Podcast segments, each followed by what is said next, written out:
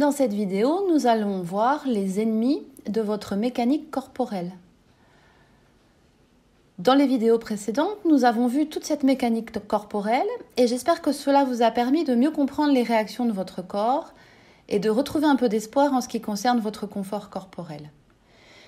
Vous avez perçu aussi l'impact de vos pensées, l'impact émotionnel sur la mécanique elle-même. Mais il y a des, ennemis de cette belle mécanique. Votre corps subit des agressions contre lesquelles il peut lutter, mais cette lutte se fait en générant pour vous de très grandes fatigues, des maladies, et en ralentissant les capacités de la suspension hydropneumatique. Le premier ennemi, c'est l'inflammation. Si vous avez une voiture et que vous roulez avec le frein à main serré en permanence, votre voiture va avoir de l'inflammation. Ça va chauffer, ça va sentir mauvais, ça va pas avancer, et cela va vous coûter un maximum d'argent en carburant. Avec un frein serré en permanence, votre voiture va consommer énormément. Donc l'inflammation est tout simplement le signe qu'il y a une usure prématurée du système qui est en train de s'installer. Il y a une surchauffe du système. Pour le corps, c'est exactement la même chose. Vous pouvez avoir une inflammation localisée, par exemple une articulation, un organe, ou une inflammation de tout le système. C'est-à-dire que c'est tout le métabolisme, l'ensemble des réactions chimiques qui permettent au corps de fonctionner, qui travaille en surchauffe. Quand vous avez une cheminée à la maison qui charbonne, qui manque de tirage, qui gère mal l'oxygène et qui dégage peu de chaleur mais beaucoup de fumée, c'est un peu à quoi ressemble votre métabolisme quand il est en déséquilibre et en inflammation. L'inflammation peut être d'origine externe, suite à un traumatisme, ou d'origine interne causée par un déséquilibre. L'inflammation peut être chronique, c'est-à-dire que vous vivez avec depuis longtemps sans même peut-être le savoir. Ce que vous devez comprendre ici, c'est qu'un taux inflammatoire très faible dans l'organisme est le plus puissant prédicteur d'espérance de longue vie. Mais moins vous avez de l'inflammation dans le corps, plus vous vivez âgé et dans de bonnes conditions. Parce que l'inflammation chronique des tissus est la grande responsable du vieillissement prématuré. L'inflammation chronique favorise les maladies dégénératives, comme le cancer, l'arthrite, l'Alzheimer, les maladies neurologiques, les maladies cardiovasculaires, les maladies auto-immunes, les maladies pulmonaires, le diabète de type 2. C'est pour cela qu'il est intéressant d'adopter une alimentation anti-inflammatoire tous les jours et à vie. C'est ce qu'il y a de plus naturel à mettre en place. Surtout que, comme vous le verrez plus loin, les intestins sont la principale source d'inflammation chronique pour le corps. Adopter un régime méditerranéen ou crétois est un bon début pour commencer à modifier votre alimentation dans ce sens. Il existe des marqueurs biologiques de l'inflammation du corps qui peuvent être recherchés par une prise de sang. L'association VSCRP permet de surveiller, à coût acceptable, les syndromes inflammatoires chroniques. Le deuxième ennemi du corps, c'est le stress oxydatif. C'est un ennemi qui altère le bon fonctionnement du corps. Vous n'en avez peut-être jamais entendu parler, mais à travers les publicités pour les crèmes solaires, vous avez tous été informés que si vous n'utilisiez pas la crème machin pour votre peau, celle-ci serait agressée par les radicaux libres lors de votre exposition au soleil, ce qui favorisera son vieillissement. D'autres vous disent que si vous laissez le Wi-Fi allumé toute la nuit, les ondes feront que votre corps, votre corps va générer des radicaux libres et que ça vous rendra en mauvaise santé. Beaucoup parlent des radicaux libres, mais peu vous expliquent ce que c'est que le stress oxydatif. Je vais faire très simple. Le stress oxydatif est une déferlante de radicaux libres.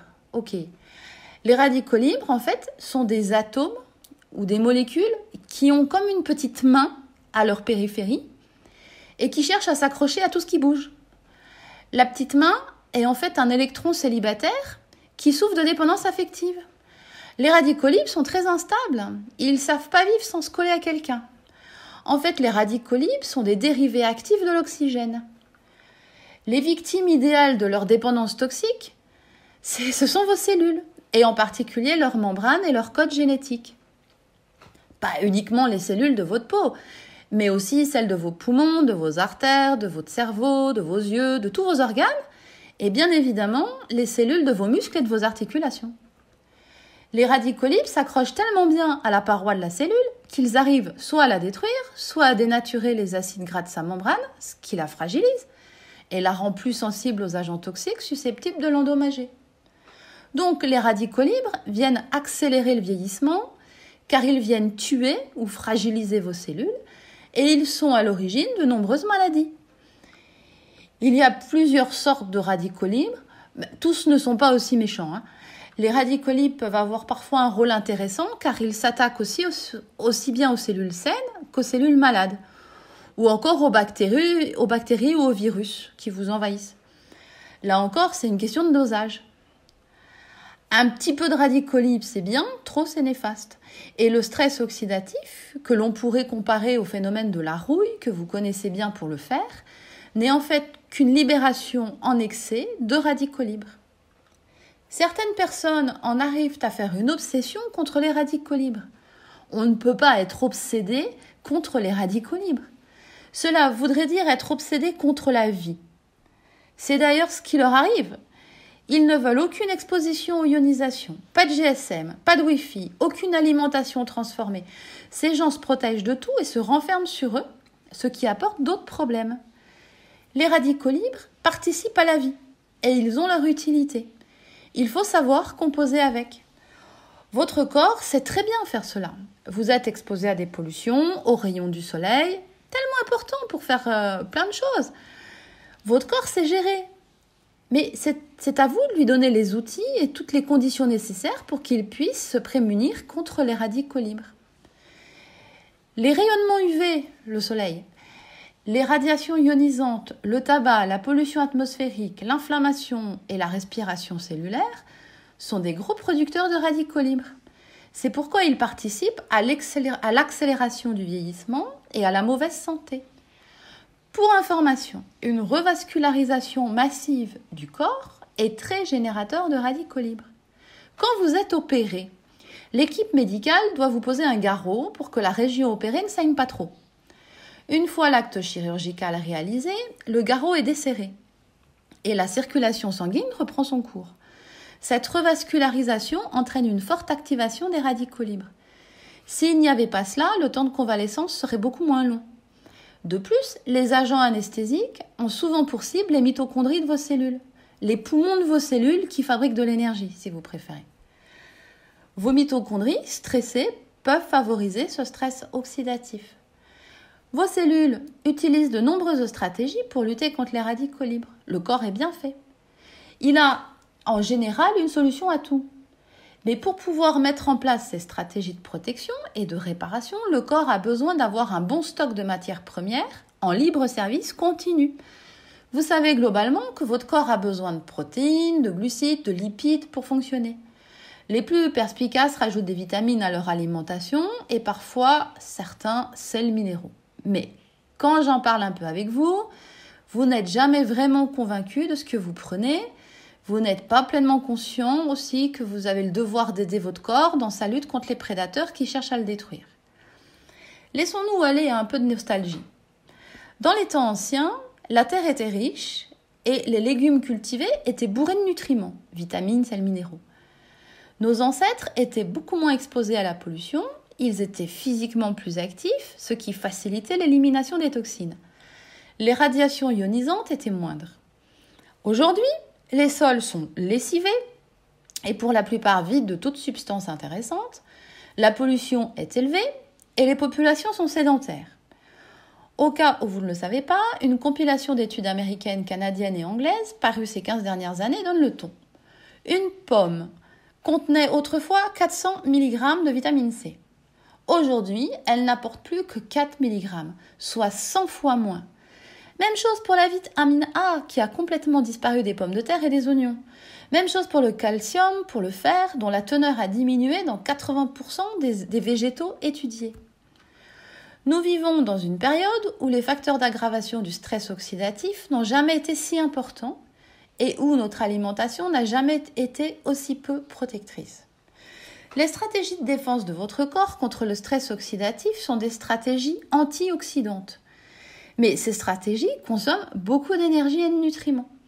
Le corps doit avoir dans ses réserves de la vitamine E, tocophérol, de la vitamine C, ascorbate, de la vitamine Q, ce qu'on appelle aussi l'ubiquinone ou le coenzyme Q10, et des caroténoïdes qui agissent en piégeant les radicaux libres.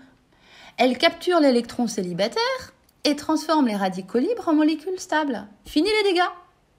Mais pour cela, il faut que le corps dispose également de bonnes enzymes, ce qu'on appelle les ascorbates réductases. Le corps doit avoir sous la main des polyphénols, des alcaloïdes, des phytates, qui jouent un rôle similaire. Le top du top, c'est le glutathion. D'autres enzymes comme les superoxydes dismutases sont efficaces, mais nécessitent du manganèse, du cuivre, du zinc. Bref, la liste des courses est longue. Et s'il manque un seul ingrédient pour la recette, le résultat est foutu.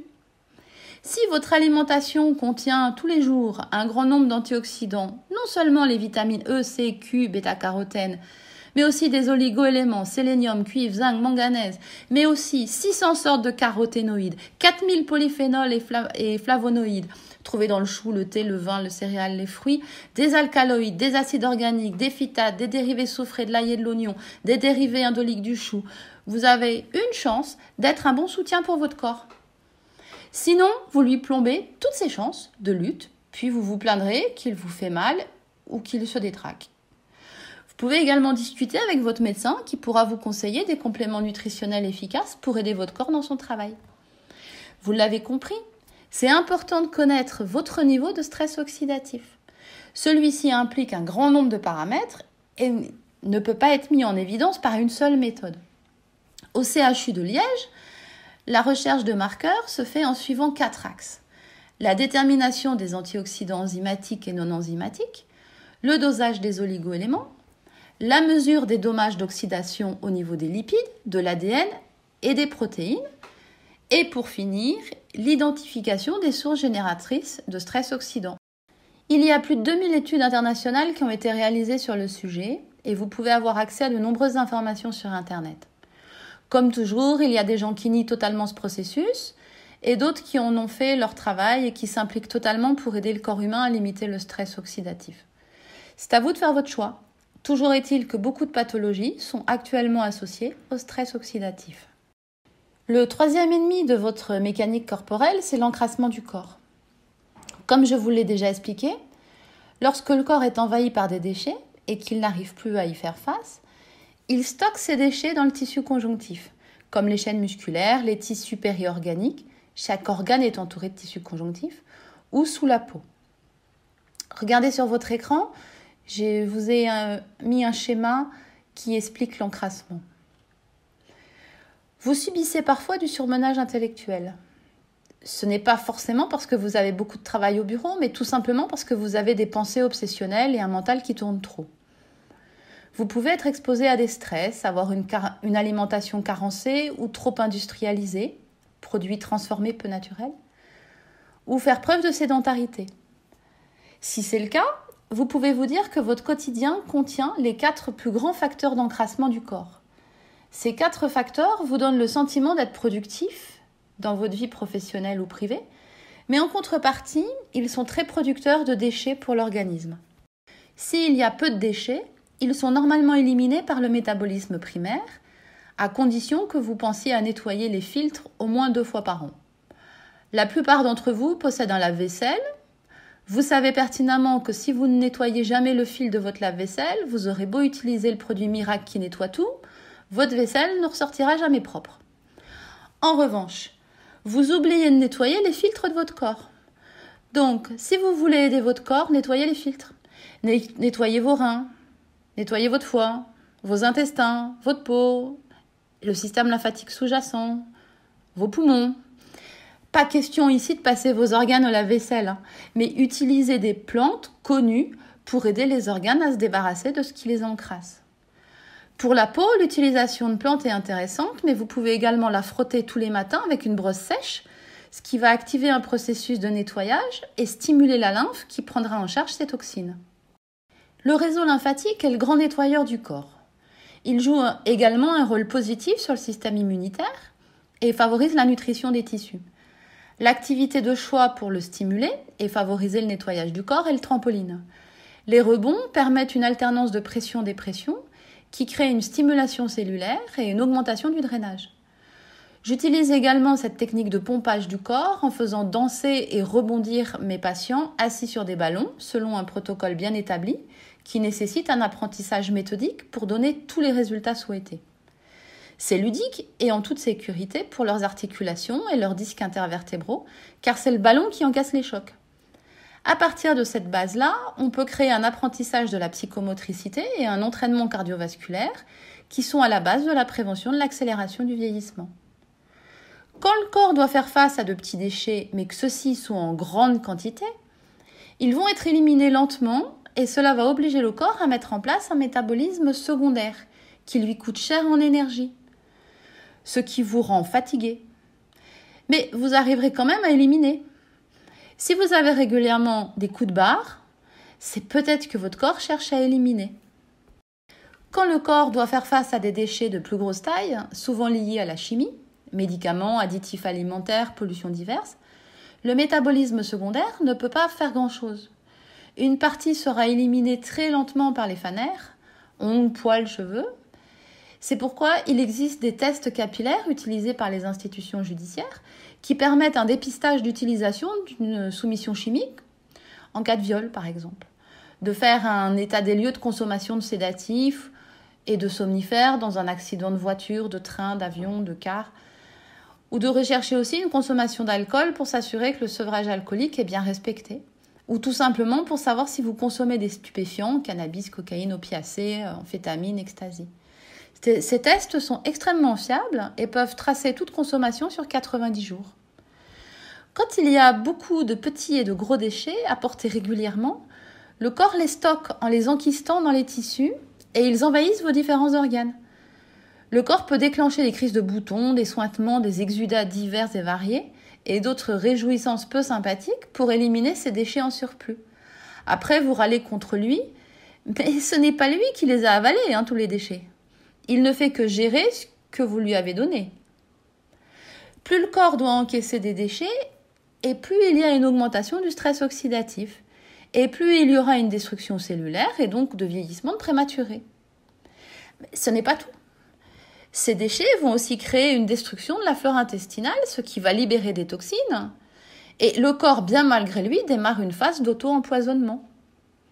Tout cela vous amène dans un cycle de perte d'énergie, de perte de vitalité et un sentiment désagréable d'être de moins en moins en bonne santé. Évidemment, les conséquences ne vont pas tarder à se faire sentir dans votre quotidien. Manque d'efficacité, fatigabilité, nervosité augmentée, douleurs musculaires et articulaires qui nuiront de plus en plus à votre productivité, vous rendront moins résistant au stress, vous donneront envie de grignoter des aliments doudous bourrés de sucre, de gras, d'additifs, et vous aurez de moins en moins envie d'avoir une activité physique. C'est le cercle vicieux de la mauvaise santé qui s'installe petit à petit dans votre vie. Autre ennemi de votre corps, qui évolue de manière silencieuse et dont les quelques symptômes ne sont que très rarement pris en considération, la dysbiose intestinale ou perméabilité membranaire. Elle fait des ravages. Qu'est-ce que c'est?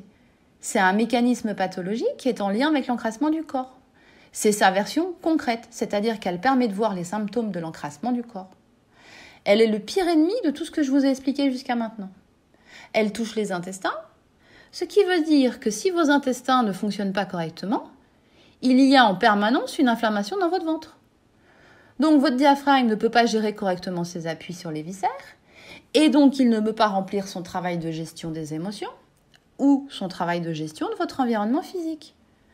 On commence à entendre dire que le ventre est le deuxième cerveau, et vous avez compris qu'il est aussi le point central qui vous permet de tenir debout, de vous déplacer et de vivre, tout simplement. La dysbiose, pour faire simple, c'est la paroi de l'intestin qui s'abîme et qui laisse passer dans le corps des produits qui ne devraient jamais traverser cette barrière. Cette perméabilité intestinale favorise l'intoxication du corps et l'activation permanente du système immunitaire qui devient ultra réactif et hyper susceptible, favorisant l'apparition de phénomènes allergiques ou de maladies auto-immunes. Il vous est possible de vous faire une idée sur la présence d'une dysbiose dans vos intestins grâce à une simple prise de sang qui mesure vos taux de vitamine B9 et de B12. Il semblerait que si votre taux de vitamine B12 est bas et que votre taux de B9 est élevé, une dysbiose est probable. La dysbiose est un phénomène évolutif. Au début, vous ne vous rendez compte de rien. mais suite à des modifications de niveau d'acidité, des bactéries de putréfaction vont se développer, coloniser petit à petit vos intestins. Elles deviennent en surnombre et déstabilisent la flore intestinale. Ce sont ces bactéries qui sécrètent beaucoup de vitamine B9, d'où l'augmentation de son taux dans vos analyses. Le milieu intestinal s'altère de plus en plus et des irritations des muqueuses digestives apparaissent. Vous pouvez ressentir parfois des ballonnements, des inconforts digestifs, mais peu d'autres signes. Les irritations des muqueuses commencent à altérer l'assimilation de la vitamine B12, ce qui peut expliquer le taux bas dans la dysbiose. Un taux bas de vitamine B12 peut provenir d'autres facteurs, car l'assimilation de cette vitamine est complexe et nécessite une vraie chaîne industrielle dans votre système digestif pour être désolidarisée des protéines alimentaires, transportée vers l'intestin grêle, où elle va être assimilée grâce à la synergie des, enzymes pancréatiques, du facteur intrinsèque stomacal et au calcium provenant de votre alimentation. C'est toute une péripétie. Vos intestins prennent la direction lentement mais sûrement du syndrome du côlon irritable. Là, vous commencez à réaliser que quelque chose ne fonctionne plus très bien dans votre ventre. Vous alternez entre la diarrhée et la constipation. Vous avez des crampes, des spasmes. Il gonfle, il ballonne, et il peut y avoir un reflux gastrique associé. Dans 10% des cas, il n'existe encore aucun signe à ce stade. Mais si vous regardez autour de vous et que vous demandez aux gens s'ils souffrent de tous ces signes, vous serez surpris de voir que nombreux sont ceux qui sont inconfortables avec leur ventre, qui prennent des médicaments pour soulager leurs troubles, mais qui n'ont aucunement conscience de la gravité de ce qui se prépare dans leurs intestins. Comme les intestins se trouvent dans le péritoine et que celui-ci est intimement collé à la colonne vertébrale, Dès qu'il y a une inflammation dans les intestins, cette inflammation se propage au niveau du dos et des tendons des muscles fléchisseurs de hanche, muscles psoas, psoas iliaque, de la chaîne de flexion, qui s'accrochent aussi sur le dos. C'est pour cela que 60 à 70% des douleurs de dos trouvent leur origine dans le ventre. Quand aucun travail de fond n'est mis en place pour traiter l'intestin, c'est-à-dire que seuls les symptômes ont été traités avec des antispasmodiques ou des antiacides, L'état déplorable de l'intestin s'aggrave avec la libération de cytokines au niveau de la paroi intestinale. Les cytokines sont une sorte de moyen de communication, un langage entre les différentes cellules de l'organisme. Ces cytokines sont produites en réponse à des antigènes présents à la surface d'organismes étrangers ou des molécules considérées comme étrangères par le système immunitaire. Elles stimulent la croissance et la différenciation des lymphocytes et donc activent l'inflammation. Cette inflammation est un processus de défense indispensable, mais il expose la paroi de vos intestins à des dommages tissulaires et peut menacer les espoirs de bonne santé quand la production des cytokines et, de leurs effecteurs est excessive ou prolongée. À ce stade, c'est la sensation de fatigue qui vous alerte le plus. Vous êtes fatigué dès le matin au réveil avec une envie de ne rien faire qui pourrait même être étiquetée comme un début de dépression par des thérapeutes non avertis. Il y a parfois des prises de poids associées, des problèmes cutanés, des pertes de cheveux et des douleurs articulaires ou musculaires diffuses commencent à apparaître à droite et à gauche. Vous avez le sentiment que vous vieillissez à vue d'œil et que votre corps est compliqué à mouvoir. Tout est trop haut, trop bas, trop loin, trop compliqué. Vos cellules commencent à souffrir de ce régime car les difficultés d'assimilation, les processus inflammatoires, le stress oxydatif généré perturbe le bon fonctionnement cellulaire. Vos cellules, pour être heureuses, doivent être comblées. C'est-à-dire que sur leur pourtour, au niveau de leur membrane, il existe de nombreuses petites portes par lesquelles passent soit des nutriments, soit des enzymes, soit des hormones. Ces petites portes sont des récepteurs aux différents produits. Si vos cellules manquent de vitamine B12, de sélénium, de zinc, de magnésium, de vitamine A, de vitamine D, d'oméga 3, de progestérone, elles sont totalement frustrées car ces récepteurs sont bloqués. Alors c'est votre corps tout entier qui prend le chemin de la mauvaise santé.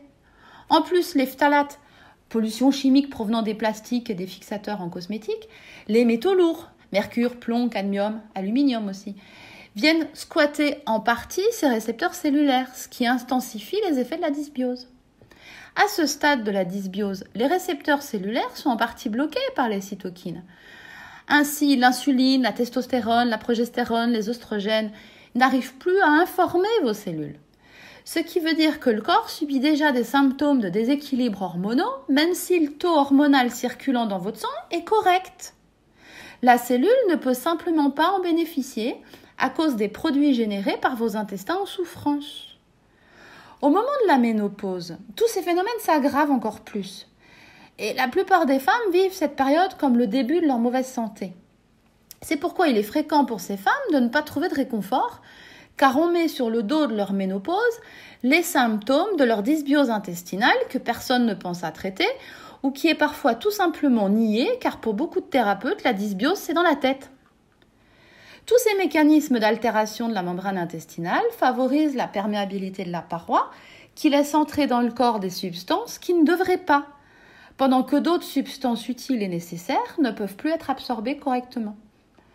Au stade le plus avancé apparaissent des phénomènes d'hyperallergie. C'est la fonction immunitaire qui est totalement débordée. Vous commencez à avoir des allergies alors que vous n'en aviez aucune. Il y a des aliments qui ne vous conviennent plus, vous ne savez plus quoi manger. Vous comprenez maintenant que cela ne vous est pas tombé dessus comme ça. C'est la conséquence d'un phénomène qui a évolué lentement au cœur de vos intestins. C'est à ce stade aussi que votre médecin vous annonce que vous souffrez d'une maladie auto-immune ou invalidante. Thyroïdite, polyarthrite, sclérose en plaques, lupus, vitiligo, diabète, fibromyalgie, syndrome de fatigue chronique, vous connaissez? L'hypothyroïdie peut être une cause de la dysbiose, car elle crée un ralentissement du péristaltisme, le mouvement de vos intestins, qui favorise les déséquilibres de putréfaction et de fermentation dans les intestins. Les intolérances alimentaires non respectées les excès d'alcool, la prise d'antiacides, la maltraitance de votre flore intestinale par une alimentation carencée, la prise d'antibiotiques ou le stress et l'utilisation des édulcorants light et zéro favorisent aussi l'apparition d'une dysbiose. Une attaque de bactéries ou de levures dans vos intestins peut être générateur de dysbiose. La levure la plus connue pour cela est le Candida albigans. Il y en a d'autres. Un test urinaire fait par un laboratoire spécialisé pourra vous confirmer la présence d'hôtes indésirables et toxiques dans vos intestins. Un traitement puissant et strictement suivi à vie sera nécessaire pour vous en débarrasser. La dysbiose intestinale se traite. Le plus compliqué est de trouver des thérapeutes informés qui pourront vous accompagner dans ce traitement. Une fois les bactéries nocives éliminées, les troubles de la thyroïde traités, l'alimentation corrigée et l'hygiène de vie améliorée, la prise de compléments alimentaires ciblés tout au long de la vie est à mon sens nécessaire. Si cette vidéo vous a plu, n'oubliez pas de liker et de vous abonner à ma chaîne. À très bientôt pour une nouvelle vidéo qui conclura le thème de la corporalité abordé jusqu'à maintenant.